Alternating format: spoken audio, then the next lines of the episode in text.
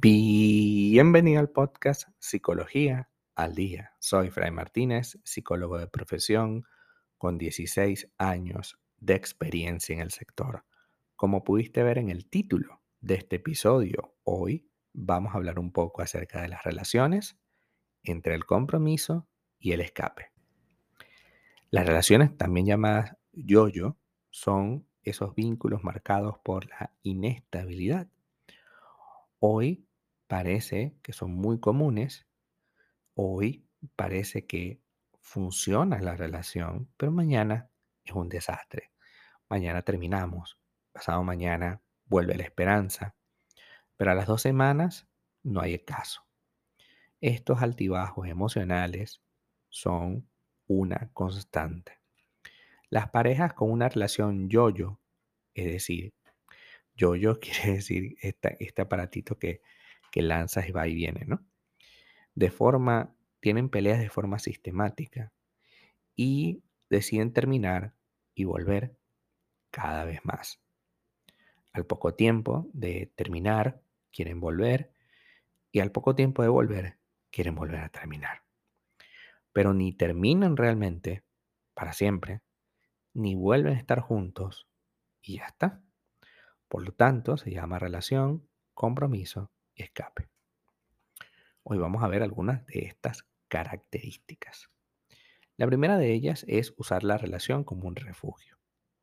En este caso, el que se utiliza la relación, el que utiliza la relación como el escape para una inseguridad personal, lo utiliza como un refugio. Le brinda una especie de protección que resulta reconfortante porque no quiere enfrentarse a su soledad, por ejemplo.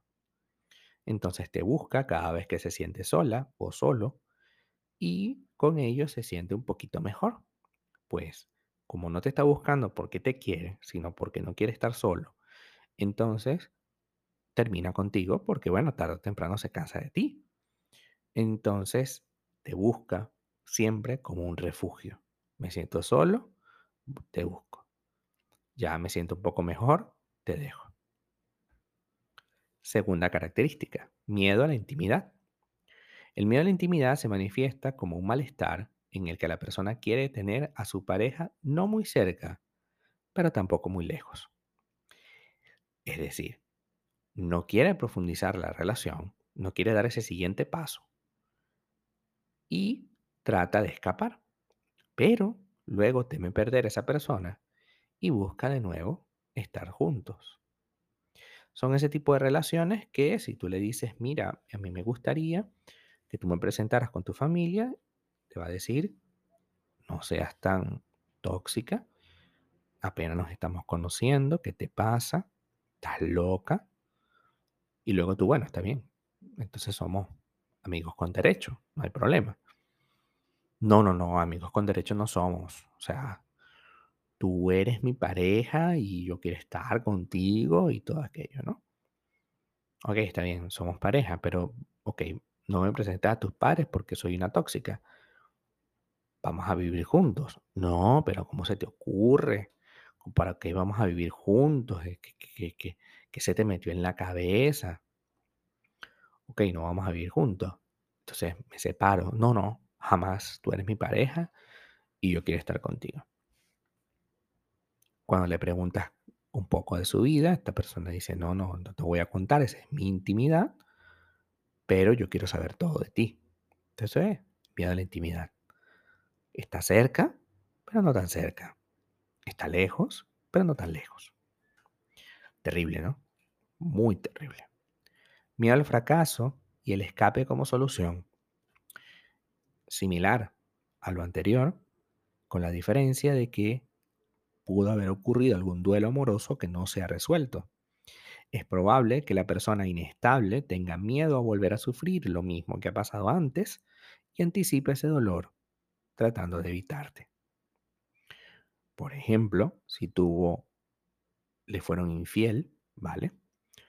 Tú va a estar muy a la defensiva y, si, si siente que tú les vas a ser infiel, parecido a como le pasó en la anterior ocasión, entonces va y te grita y te insulta como nunca lo hizo con su expareja.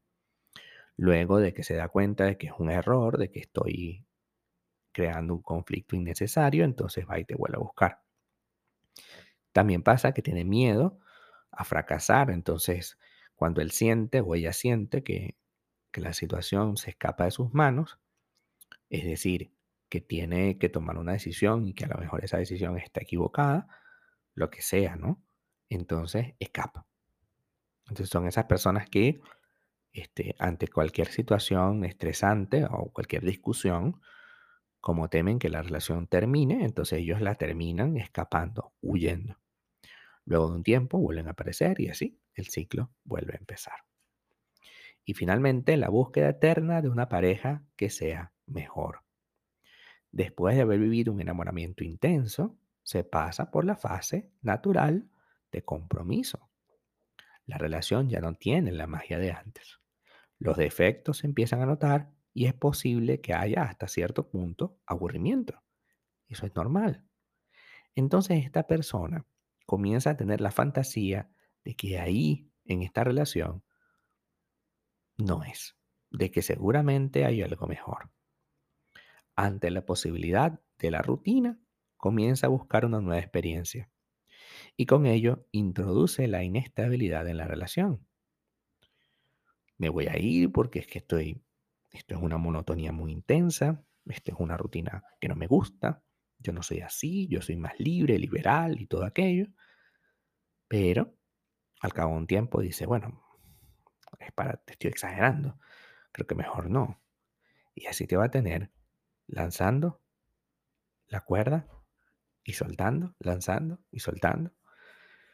Y, y eso no puede ser. O sea, después de que pase el enamoramiento, debemos entender que la relación es un compromiso en el que tú pones en una balanza lo que tú necesitas. Y ya está. Entendamos que las relaciones son una decisión. No tiene nada que ver con estas mariposas del estómago, ni con esa idea de que hay algo siempre mejor esperándote. No hay algo mejor esperándote. Existe algo adecuado para ti o no adecuado para ti. Y esta persona que hoy ves como y hoy ves sus defectos, tú tienes que decidir si en la balanza de defectos y virtudes esta persona vale la pena. Y si vale la pena, quédate allí, para que te vas a ir a buscar algo que probablemente nunca encuentres, porque lo que te pasa es que estás en una perpetua sensación de perfeccionismo. Yo quiero perfeccionar, yo quiero tener a la chica o el chico perfecto, cuando sabemos muy bien que eso es imposible. Hasta acá nuestro episodio del día de hoy. Muchísimas gracias por quedarte aquí hasta el final. Si deseas saber más sobre mi contenido, www.fraymartinez.com. Para consultas online, www.fraymartinez.com y también sígueme en mi Instagram, arroba fraymartinez20. Muchísimas gracias y hasta el próximo episodio.